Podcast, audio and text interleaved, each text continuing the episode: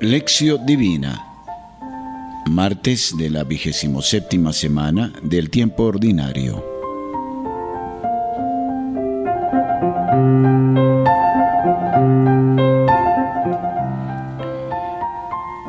Lección.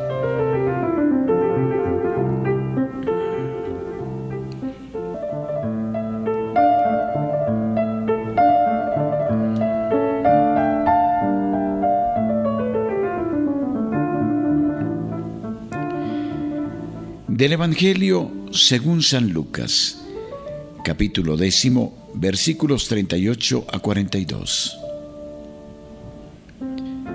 En aquel tiempo, según iban de camino, Jesús entró en una aldea y una mujer llamada Marta lo recibió en su casa. Tenía Marta una hermana llamada María, que sentada a los pies del Señor, escuchaba su palabra. Marta, en cambio, estaba atareada con los muchos quehaceres del servicio. Entonces Marta se acercó a Jesús y le dijo, Señor, ¿no te importa que mi hermana me deje sola en la tarea? Dile que me ayude. Pero el Señor le contestó, Marta, Marta, andas inquieta y preocupada por muchas cosas, cuando en realidad una sola es necesaria. María ha escogido la mejor parte, y nadie se la quitará.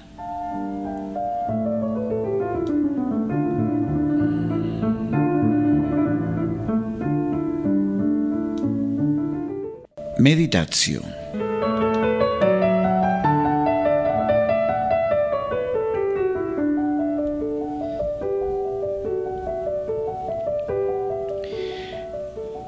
En el Evangelio, en el plano exegético, este pasaje tiene que ser leído a contraluz con la parábola precedente, como si dijera a los que afirman que lo importante es ayudar a la gente o amar de manera concreta al prójimo, como ha hecho precisamente el buen samaritano, Lucas les presenta el fragmento de Marta y María, donde se afirma la prioridad de la escucha de la palabra.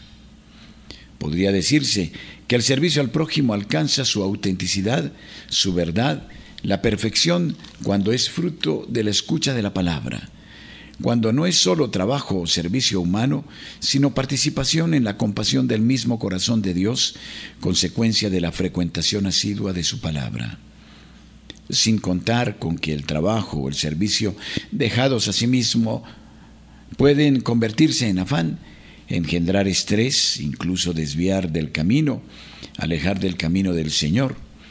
La mejor parte que no será quitada es esta inmersión en la voluntad de Dios, porque quien hace la voluntad de Dios permanece para siempre.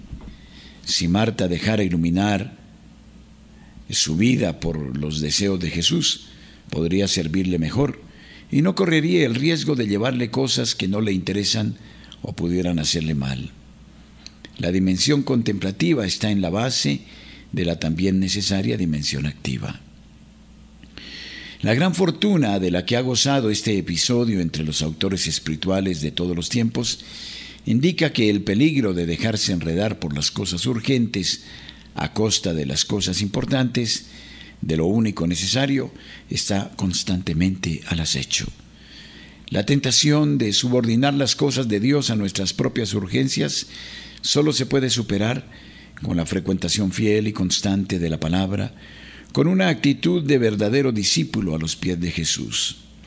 El discípulo es el que se comporta con el prójimo como el buen samaritano, porque participa en la compasión misma de Dios, fruto de la escucha de la palabra que viene de Dios.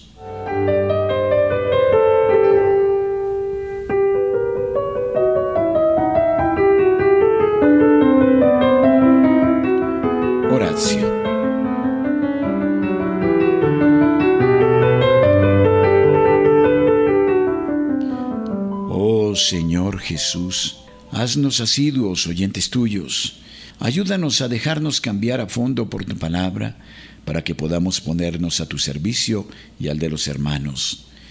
Tú que nos has hecho saborear la misericordia de Dios y no su cólera, haz que en nuestra vida cotidiana no nos mostremos fríos en el amor y en el perdón.